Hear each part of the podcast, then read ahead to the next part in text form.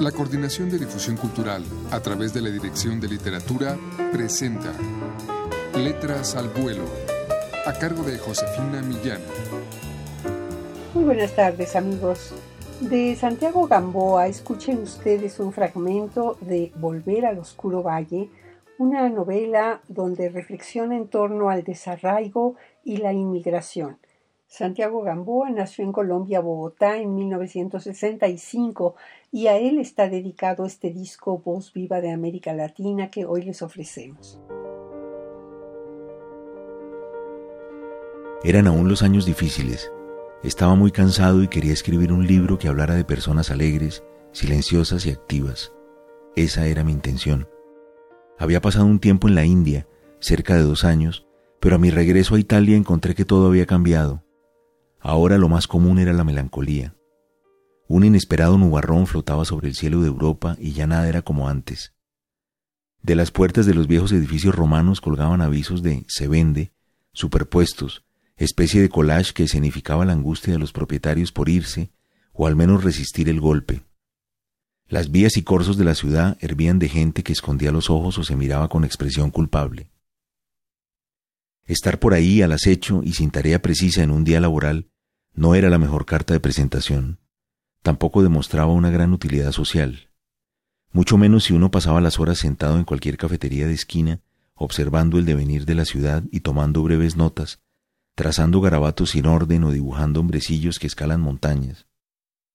Por eso convenía cambiar de lugar con frecuencia, para no llamar la atención y de inmediato ser clasificado en la categoría de vago o escoria.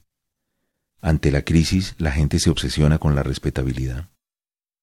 Es comprensible, cuando una muchedumbre busca trabajo sin la menor esperanza, cuando las empresas reducen personal y los almacenes de moda anuncian saldos fuera de temporada, lo mejor es convertirse en el hombre sin rostro, ser el hombre invisible o de la multitud.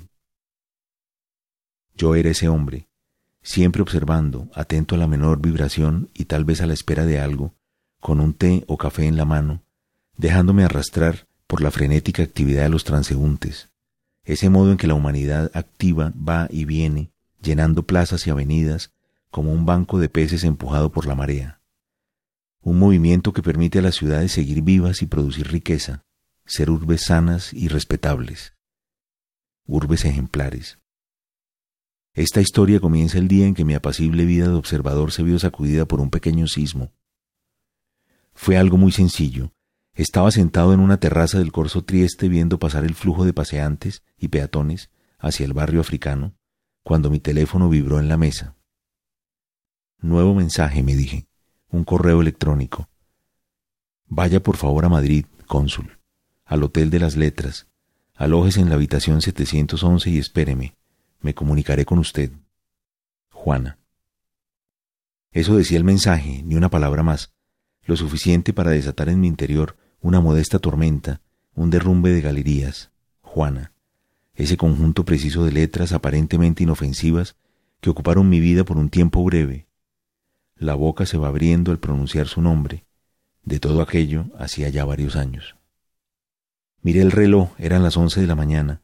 Volví a leer el mensaje y sentí un desgarro aún mayor, como si una corriente de aire o un tornado me levantaran de la silla por encima de la avenida y sus altos pinos. Debía darme prisa, correr. Estaré allá hoy mismo. Espero indicaciones, contesté de inmediato, mientras urgía al mesero con la cuenta.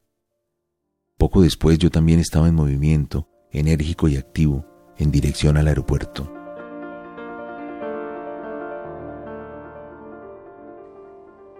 Volver al Oscuro Valle de Santiago Gamboa, uno de los escritores colombianos más premiados y con diez novelas escritas, narra en esta novela la historia de personajes que regresan a su patria, aunque no sea del todo.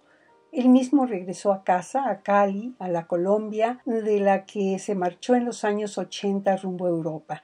Adquieran amigos esta antología personal de Santiago Gamboa en todas las librerías universitarias o llamando al 5622 6202.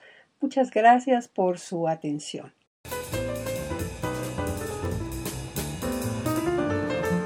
la Coordinación de Difusión Cultural a través de la Dirección de Literatura presentó Letras al Vuelo, a cargo de Josefina Millán.